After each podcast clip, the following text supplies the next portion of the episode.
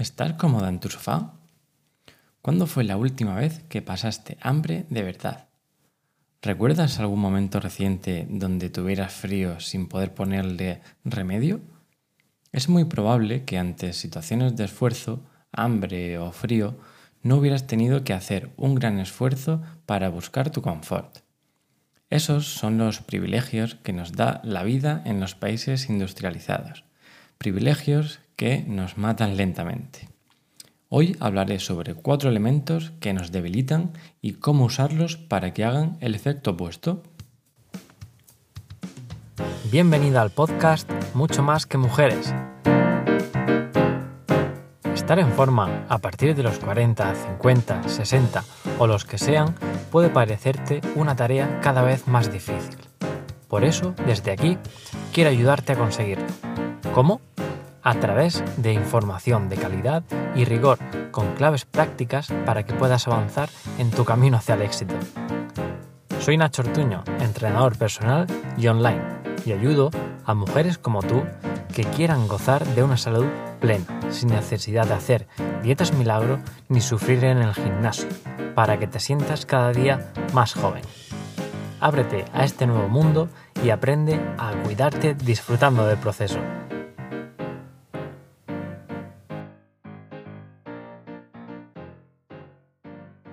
Un famoso pensador llamado Séneca comentaba que todos los excesos son malos, pero sin duda alguna el peor de todos era el exceso de comodidad. Dudo que lo dijera enfocado a lo que te voy a hablar hoy, pero independientemente de ello, llevaba toda la razón. Otro compañero del sector, Aristóteles, dijo hace mucho más tiempo que en el término medio está la virtud. Con este marco de pensamiento vamos a encuadrar la salud para entender un nuevo enfoque sobre el que tomar decisiones. Hoy tenemos un episodio con alguna palabra rara que considero oportuna que conozcas. Para introducirte en un concepto básico de la salud, nuestro organismo debe moverse entre el catabolismo y el anabolismo. Quizá te suenen estos términos. El catabolismo hace referencia a un proceso de destrucción y el anabolismo a uno de construcción.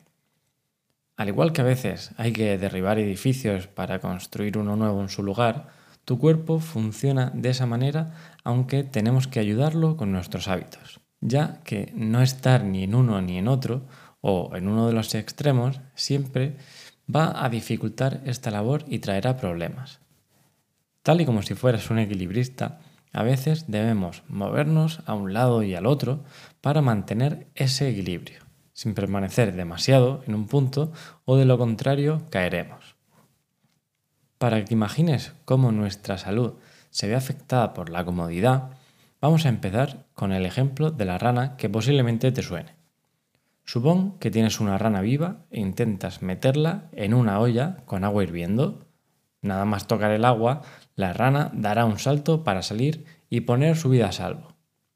Ahora piensa que si tienes una olla con agua que se está calentando y empieza a estar templada, si metemos la rana seguramente se quede dentro, tranquila y a gusto, sin ser consciente de que la temperatura está subiendo lentamente. Llegará un punto en el que la rana no se dé cuenta y la temperatura será tal que le será imposible salir de la olla porque estará ya medio cocida. Bien, pues esto mismo es lo que nos pasa en la sociedad actual. Vivimos en un confort que aparentemente nos da calidad de vida sin darnos cuenta de que nos mata poco a poco. Por lo tanto, si no quieres acabar como la pobre rana, presta atención a los consejos que hoy veremos. A lo largo de nuestra existencia como especie, hemos evolucionado adaptándonos al medio. Recientemente esto ha cambiado por el poder que tenemos de crear y hemos sido capaces de adaptar el medio a nuestro antojo. Esto ha traído increíbles avances en nuestra vida, pero también calamidades. Con esto me viene a la cabeza otra cita que me gusta mucho, aunque no he sido capaz de encontrar el autor, y dice que estamos perfectamente adaptados a un mundo que ya no existe. Esto viene a decirnos que esos mecanismos que han hecho del ser humano una especie increíble ahora están adormecidos porque no necesitamos echar mano de ellos, ya que el entorno lo hace en nuestro lugar. Para mí, los cuatro elementos principales que nos debilitan son la falta de movimiento, el exceso de alimentación, el equilibrio térmico y el estrés crónico. Cae por su propio peso el problema que tenemos actualmente con el sedentarismo, que, sin tapujos, podemos decir directamente que mata.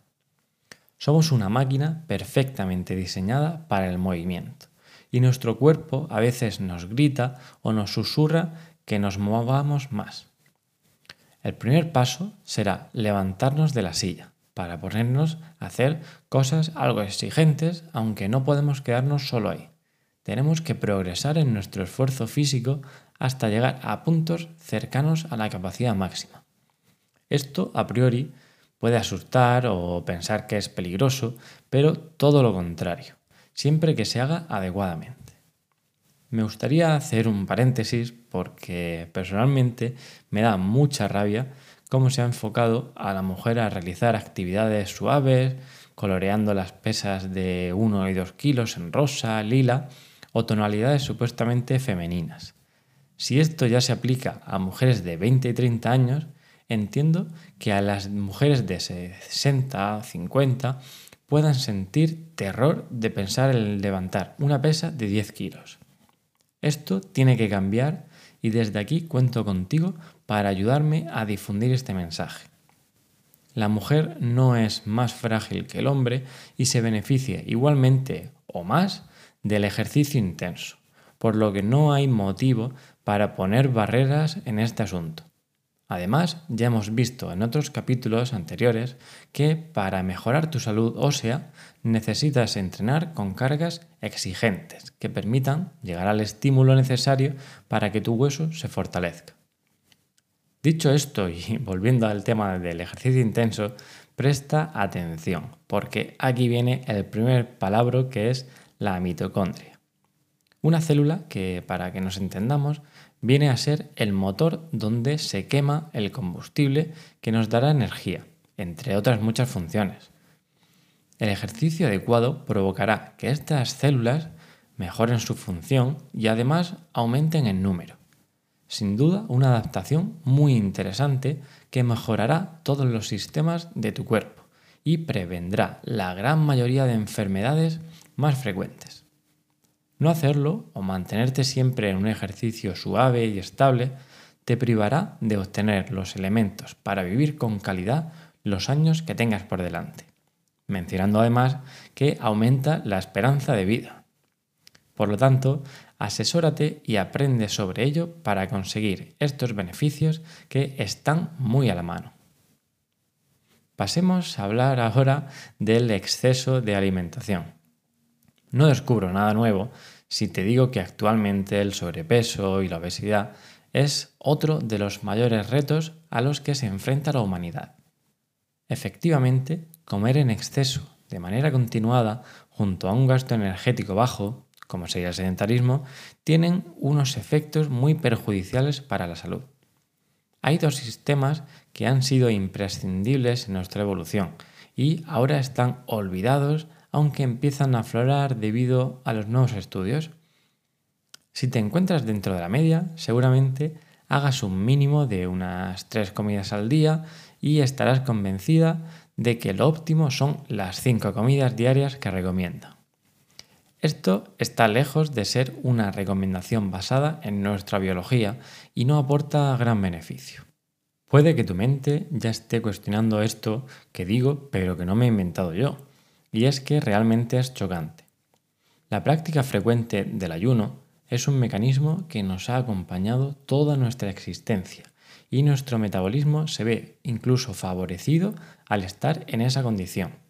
Imagina que tienes un coche que siempre está arrancado y nunca lo apagas. Posiblemente tenga un desgaste muy superior que si le dieras el descanso necesario. Algo así ocurre con tu organismo si no le dejas al menos un periodo superior a 12 horas, incluso 16, sin ingerir alimento, salvo bebidas sin calorías ni azúcar, como agua, té o café.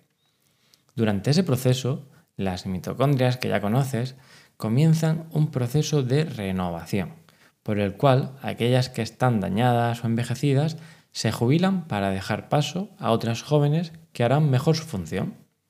Te recomiendo que investigues sobre esta práctica que, aunque no es para todo el mundo, es interesante que te informes e incluso pidas asesoramiento profesional si decides empezar.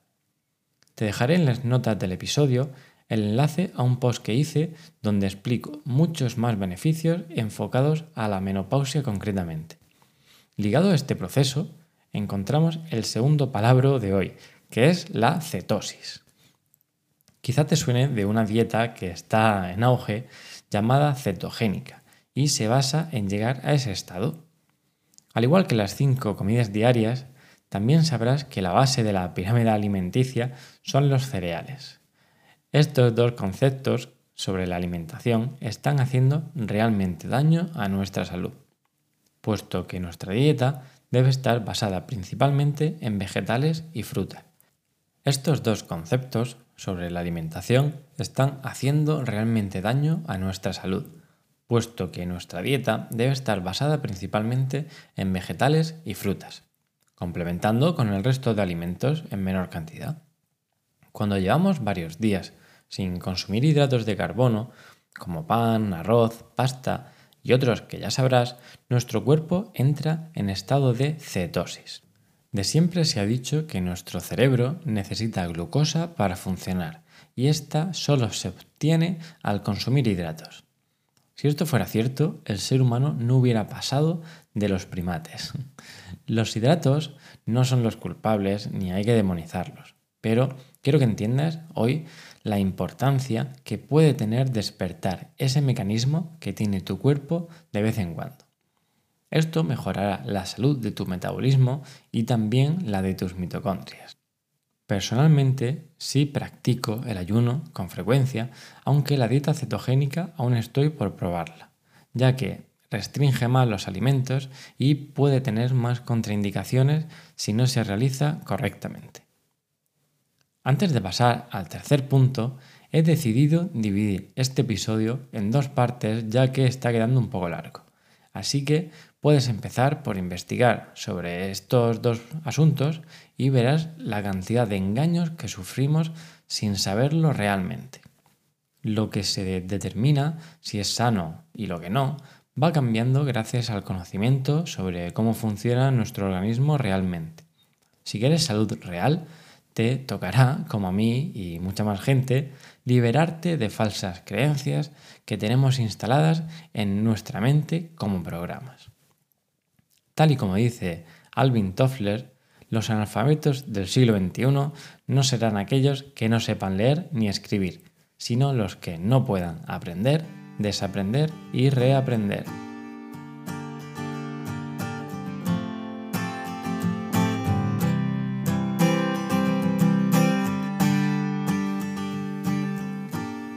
Hasta aquí el episodio de hoy. Ahora quiero que elijas una idea que te haya gustado y establezcas un compromiso.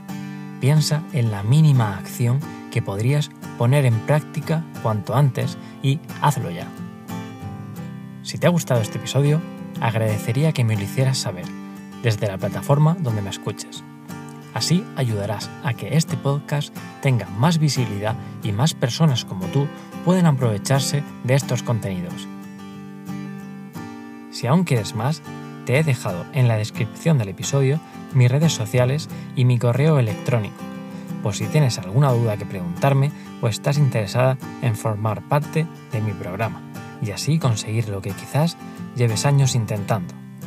Desde aquí te mando un saludo y recuerda siempre añadir vida a tus años. Te espero en el siguiente episodio.